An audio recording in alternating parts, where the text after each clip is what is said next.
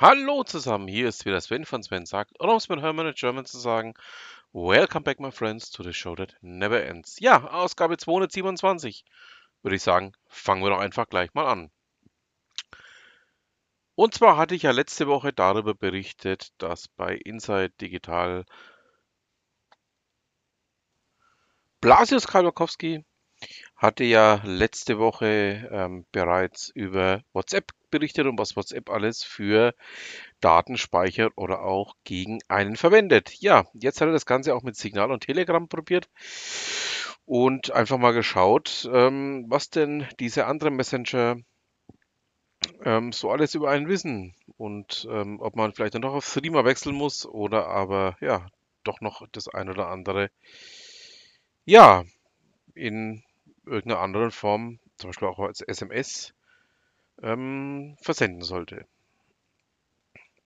Packe ich euch mal rein, ist definitiv spannend, kann man sich mal durchlesen. Ihr wisst ja, alle Themen, die ich hier bespreche, findet ihr natürlich in den Show Notes. Bei Heise Online habe ich einen Kommentar von Martin Gerhard Loschwitz gefunden zum Thema weniger Ausflüchte, zeitgemäßerer IT-Betrieb und zwar pronto. Ähm, betrifft die Unternehmens-IT und ja, kann ich definitiv so unterschreiben. Ich habe schon in sehr, sehr vielen Unternehmen gearbeitet. Ähm, ja, wo die IT einfach aus dem Stückwerk von äh, ganz vielen Konglomeraten, die das Unternehmer irgendwann eingekauft hat, bestand, beziehungsweise auch ähm, weit von dem entfernt war, was wir als modernen Stand der Technik betrachten können. Ja, ähm, sollte auch als Denkanstoß verpackt hier sein und ähm, denke ich mal, ist bei euch auch entsprechend so angekommen. Kommen wir nun zu einem komplett anderen Thema. Bei Golem berichtet Achim Sawal darüber, dass die Telekom aggressiv im Glasfaserausbau aktiv ist. Ähm, ja, kann ich euch auch eine Geschichte erzählen.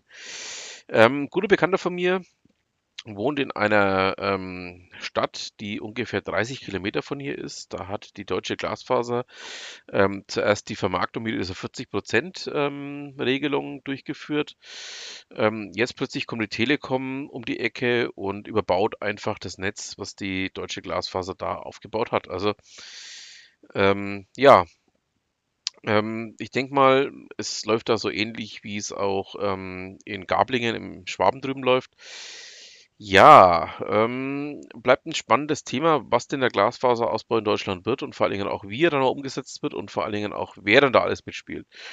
Zum Thema wer alles mitspielt, ähm, berichtet ähm, übrigens Heise darüber, dass die, die Vodafone und die Altis ähm, eine ja, Kooperation eingegangen sind das ähm, ja, 7 Millionen Haushalte anschließen soll, ähm, auch mit Glasfaser. Also das Thema wird uns die nächsten Jahre, so berichtet auch Volker Briglieb, ähm, definitiv nicht verlassen.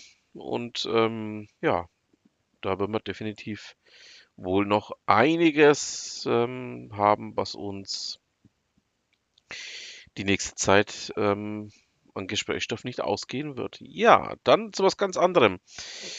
Ähm, auch von Heise ähm, stammt der Kommentar Missing Link, Sommerzeit.de. Ihr wisst ja, vor einer Woche war Sommerzeit ähm, Ende. Ähm, wir sind auf die Normalzeit zurückgekehrt. Ähm, und ähm, ich stimme da auch äh, zum Beispiel Professor Till Ronneberg zu oder auch dem Lehrerverband, dem Deutschen Lehrerverband, dass die Sommerzeit ja nicht das Ideale ist, sondern dass wir eigentlich in die Normalzeit dauerhaft zurückkehren müssten.